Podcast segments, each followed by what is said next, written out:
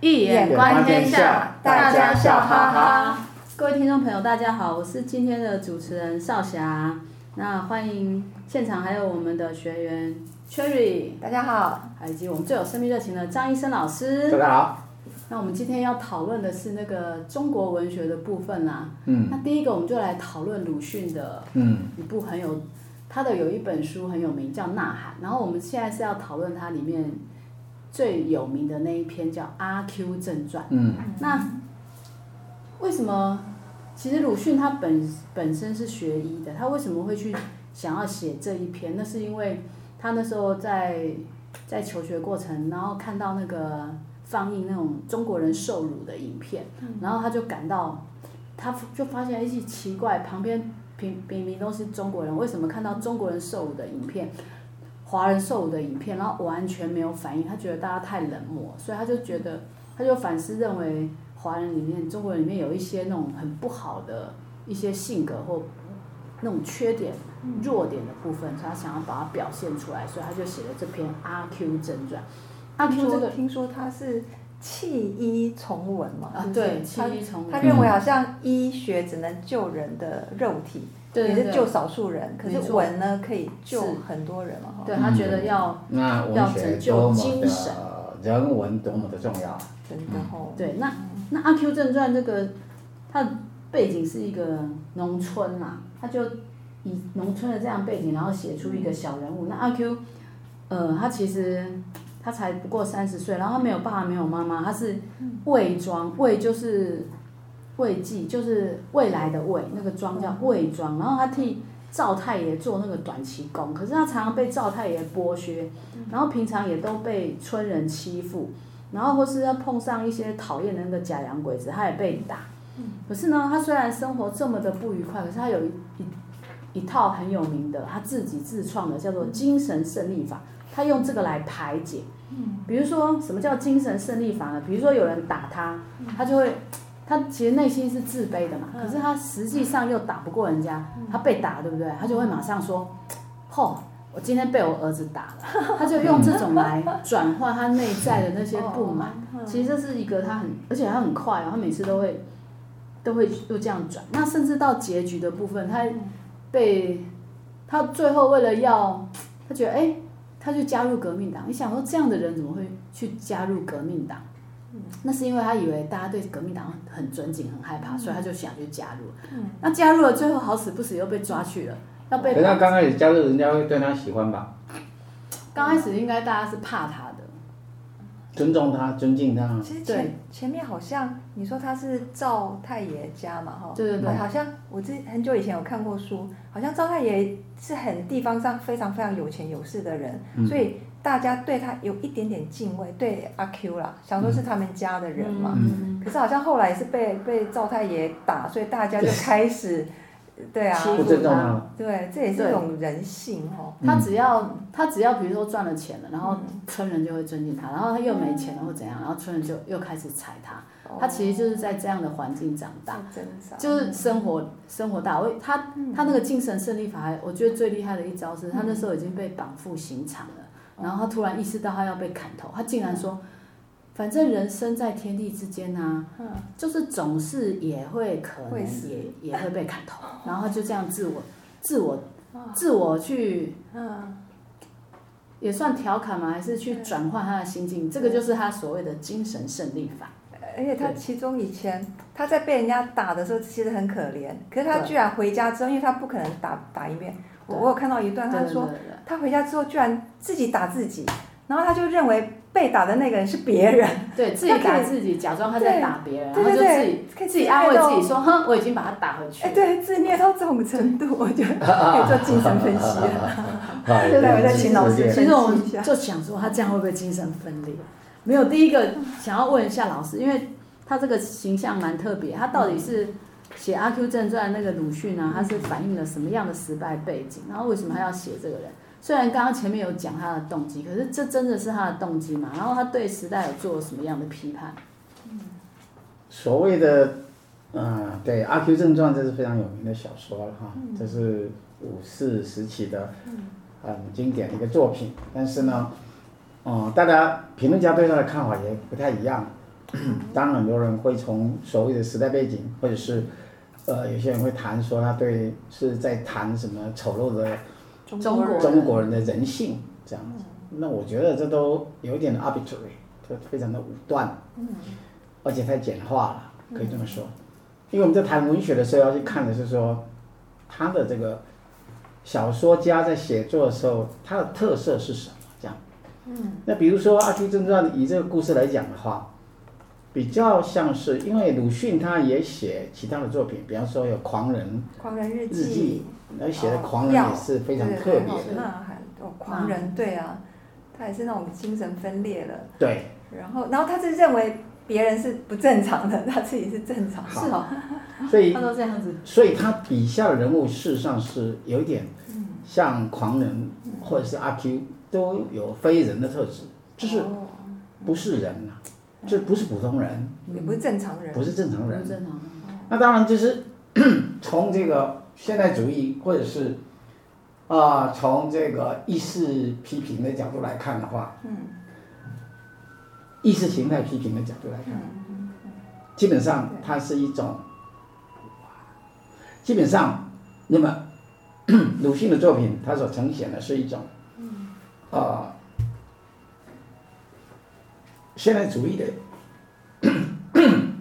精神。现代主义的精神就是说，他所呈现的这个人物呢，他本身有那个类似像我们读那个现代主义，像卡夫卡，嗯，他那个变形记，啊，蜕变，蜕变，对，蜕变是这样，在有一天主人公有一天醒来，变成一只甲虫，但是没办法跟人家对话，结果他妹妹可以跟他对话，可以稍微理解他。他妹妹还用那个米啊什么喂他，甲虫，对。啊，这是一个象征主义的一种现代主义的象征主义的一种手法，嗯啊，象征说人在一个呃被异化的一个环境里面，就是在一个呃当代的这种疏离的环境 alienation，那失去了人与人之间真正的沟通的可能性的时候，他把它幻想写成一只变成甲虫。这就是现代主义的象征表现手法。哦。所以同样的情况，其实鲁迅的小说也比较属于比较，我个人的感觉比较有这一种特质。嗯嗯。所以，也就是说，一个人在一个现代社会，因为现代社会人与人之间其实是很疏离的。对。不像农业社会，农业社会其实人与人之间非常的 close，嗯，非常的亲密。嗯。对，彼此呃邻人都是，呃都有相往来。对可是，在一个现代社会逐渐走向一个呃梳理的一种社会里边，那么人的那个支撑力量没有了之后，他精神状态，他可能没有产生像这种精神，已经是变成可以说，呃，如果用小说理论来讲，他基本上所写很多都已经变成一种很主观的，进入到很主观的个人内在世界去书写，这是现代文学的现代主义文学的一个特质嘛。啊，比方说意识流也是啊，你就变成掉入到你内在里面，该你在那想象哦，还是那这这个其实阿 Q 真的不就是这样子吗？对，发生一点事，其实他在内在里面感觉心，自己打自己也说，对 OS，然后自己的所谓精神，对，什么胜利法，哎，他们就是怎么样去面对外在世界，其实都变成他内在世界的一个书写。顽抗态度还蛮像韦小宝的。哦，那是另外一个东西了，那那是另外一个技巧。但是最重要的是你在，呃，在现代主义里面跟那个没有关系，它主要还是要谈的是说，他这种人是属于哪一种书写，这个小说人物他为什么把它写成这个样子，这是第一个问题。那第二个问题是说，你要谈所谓的，呃，到底是有人会认为他是在批判中国人在列强的欺侮底下，欠缺自觉性的认知嘛？啊，他原先原先的动机，鲁迅原来写作动机。有这个动力，就是说，华人在整个列强的这种，比方说，八国联军啊，诸如此类啦，是是吧？对，庚子事变，对吧？对，各种的一种嗯，政治的一种腐败的原来的政治腐败，清廷啊腐败，然后面对整个外来侵略，有时候是其实是，哎，可能那种自觉性非常的弱，就是呃，民族本身被践踏，可是并不觉得非常的耻辱，种种。还在看看热闹这样。对，所以它基本上是一种，在某个层次是有这种一种讽喻，一种讽喻，一种讽刺的比喻。嗯。啊，那其实是有的，在这个作品里面应该是有。为什么？因为，比如说阿 Q 他在赵太爷家做事，对不对？嗯，对。而他的原先人家他就是一个已经非人了，这人家不把他当人看待了，所以他连赵家的那个，他其实应该是跟赵家是有关系的。哦。对对对，可是他连这个都会被斩断。他的姓都不给他。你的姓都不给你了。对，他说他在外面说我姓赵，结果这样回家被赵太爷给痛打一顿。对对对。你怎么敢说你姓赵？对对对对，就是一种呃不认自家的那种。那种感觉，也就是说，在某个层次里边，其实也是这个样子啊。呃，华人当西方列强打进来，就觉得自己的东西都不行了，要全部都要丢到垃圾桶，什么打倒孔家店，然后就是把这个圣贤书丢到茅坑坑去了，所以认为这些儒学东西没有用，要把自家的东西全部丢干净，要完全去接受西学，不就类似的意思吗？你再也不去认祖归宗，不想要这崇洋媚外。所以那个假洋鬼子就是在讽刺这种崇洋媚外的问题，不是吗？是这个样子啊。所以他用这个表面上写的是阿 Q，对不对？但实际上它某个层次是呈现了这种华人本身在那种情况底下被呃被列强所入侵，然后也欠缺那种民主的自觉，对，然后没有要真正的让自己强大起来的自觉，而只是一种闷起头来。嗯。还在讲一些什么精神的啦，呃，比如说精神胜利法，比如说有一些有些呃这个儒学研究儒学就会觉得没关系啊，这个我们虽然是在整个科技上不如他们，可是我们的我们的这种嗯价值理想，我们的价值理想是价值理想是胜过一切的。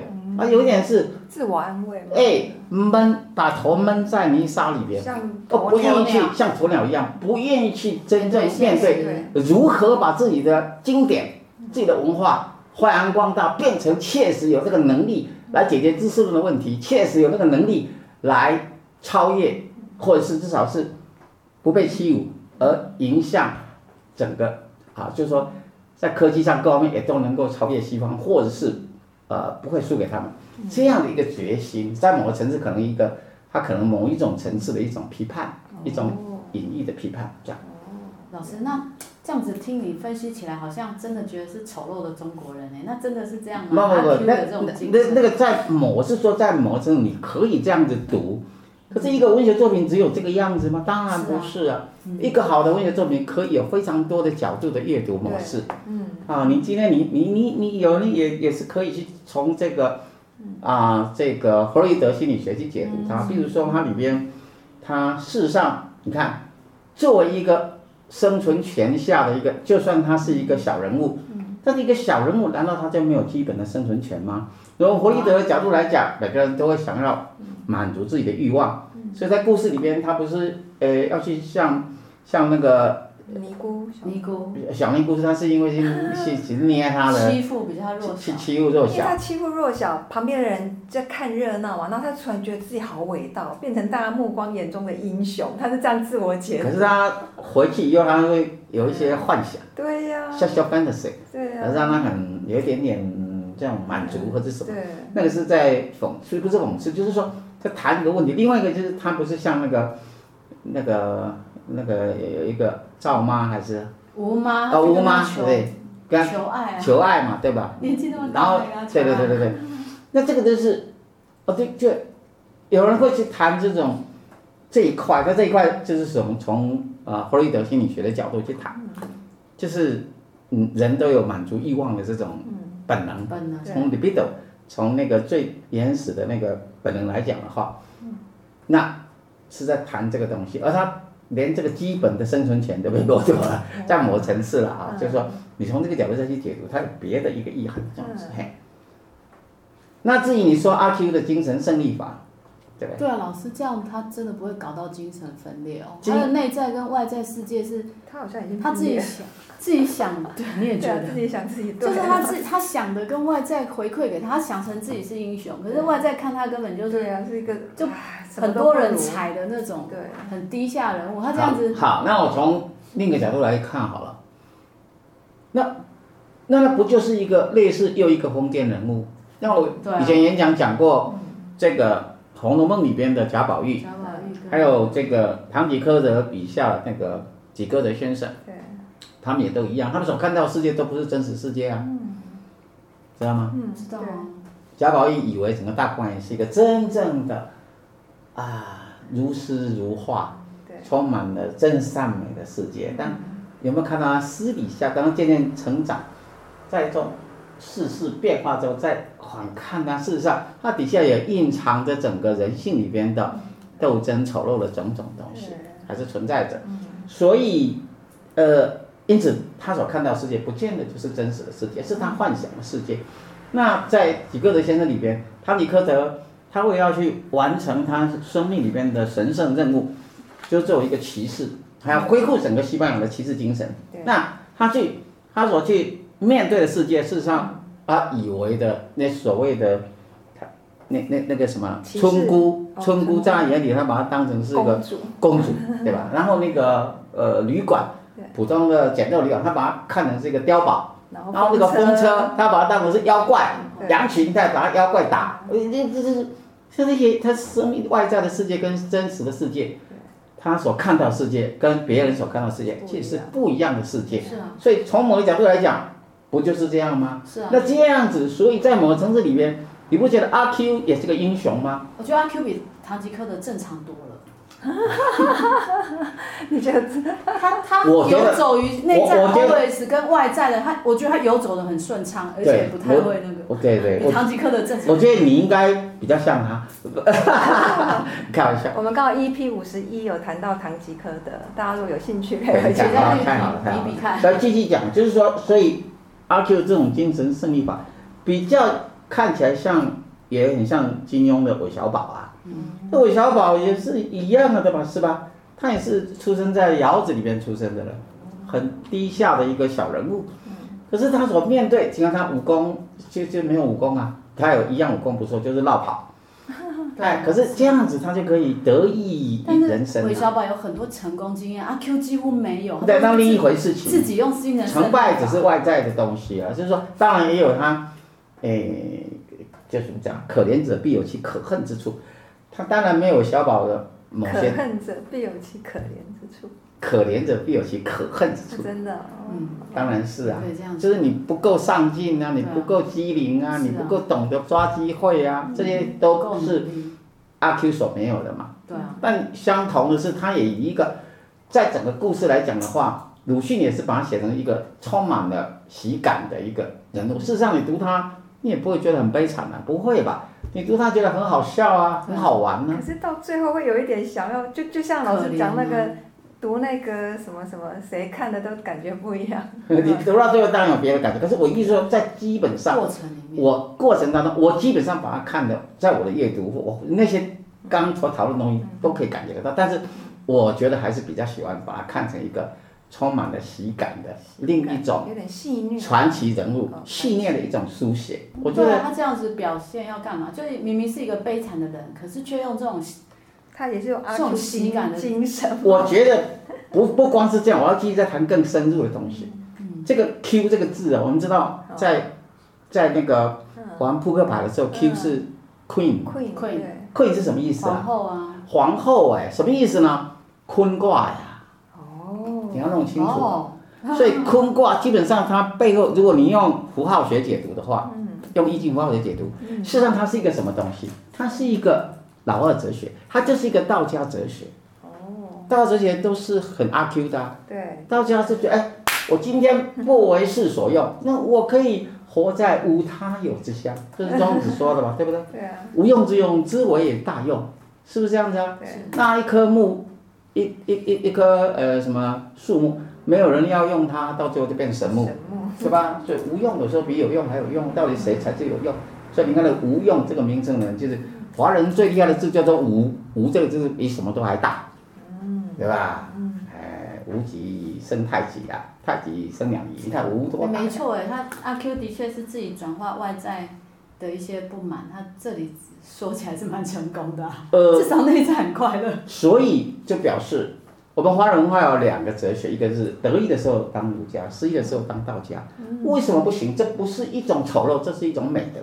因为一个人，当然一个人不懂得在逆境的时候懂得自我安慰法，那就是一个没有智慧的人。因为人生不如意之事十有八九。嗯。哪有办法你随时都能够出人头地啊？嗯。当你不能出人头地的时候，你如何自处？哎，我觉得某个城市里边当阿 Q 也是挺好的。那这样想起来，鲁迅本来要写那种不好，中国人的不好，也这样看起来。那只是表面，我们要弄清楚，作家的写作是无法对自己做评论的。作家的写作是一种无意识的行为。从弗洛伊德精神分析法来讲，橱窗白村的苦闷的象征，就会告诉你，作品就是一场梦，作品就是作家的梦。所以事实上，而梦本身是无意识的展现，来满足作家的内在的渴望。所以从这个角度来看的话，事实上，鲁迅并不知道自己所写是要干什么。一刚开始知道，到最后不知道，因为我讲过，Short Anderson。安德逊，美国作家，他说写作就好像是一个人跳上一辆火车，这辆火车把自己带向一个自己所未知的方向。所以刚开始写作，你有办法想要表达什么，那只是起头 （beginning）。但你一写下去，不好意思，你的缪斯女神就把你带到一个无他有之乡，你都不知道要写到哪里去的地方，一个远方的世界。这才是真正创作本身的神秘。所以从这个角度上来看的话，我们再继续解。所以。我觉得他应该不是不知道，为什么？因为他到最后的 ending，我们知道小说的结尾的处理方式在大团圆在那个 aspect novel 小说面面观，胡斯特的小说面面观里面谈的小说的 ending 是非常重要的。那这个 ending 它用大团圆做标题，对吧？对。你是可见，其实大团圆有两层意思。我们从负面的角度来讲，以嘲讽的方式来讲，就是。说像阿 Q 这样子一个可怜的小人物，他想要得到团圆，竟然只有在他赴法场死亡的时候才能团圆，这是从某个悲比较悲剧性的角度来看。可是我个人比较不从这个角度来看啊，我比较从一个正面的角度去看他的时候，你要去看看他阿 Q 在临死前他说什么，他说。赛勇，你刚刚不是讲了吗？他说怎么样？人生天地之间。人生在天地之间。再来。可能也许。可能也许。或许总会。被砍头。被砍头。奇怪。为啥用这么多字？对，我觉得我觉得这这是修辞非常有意思。而且是他快要赴死了，总是紧张啊、害怕什么的，然后就会好像有点口急口急什么的一直出来。可是这个没有这个意思，就是说，生命是你没办法无常，是你无法控制的嘛？那可是，在某个角度来讲，其实指的是说，这跟他这一句话，如果拿来跟大道王母比的话，嗯，人生自古谁无死，留取丹心照汗青，又有什么差别？很接近的某种 parallel，某种平行对比。那而且，小说《阿 Q 正传》在结尾的地方，事实上它很模糊，带过它的真正的那个死亡的场景。事实上是把它写的有一点。呃，虽生犹死，虽死犹生，生的死死，死死生生，这个生命本是一大循环，这种感觉会让你还是想到道家的境界。对啊，庄子的境界。他没有写的很确，他不会很确定的去让你写那个血淋淋的。对对对，没有那个东西，没有，他是把你带到一个为什么？因为他最后是一个大团圆，所以死亡乃是回归自然老母的怀抱，所以庄。庄子他太太死，他就骨盆而歌嘛。嗯嗯。为什么？因为他他很高兴，他已经回到大自然老母的怀抱，这不是大团圆吗？是。哦，他用“大自然”这个词，你应该想到还是庄子呀。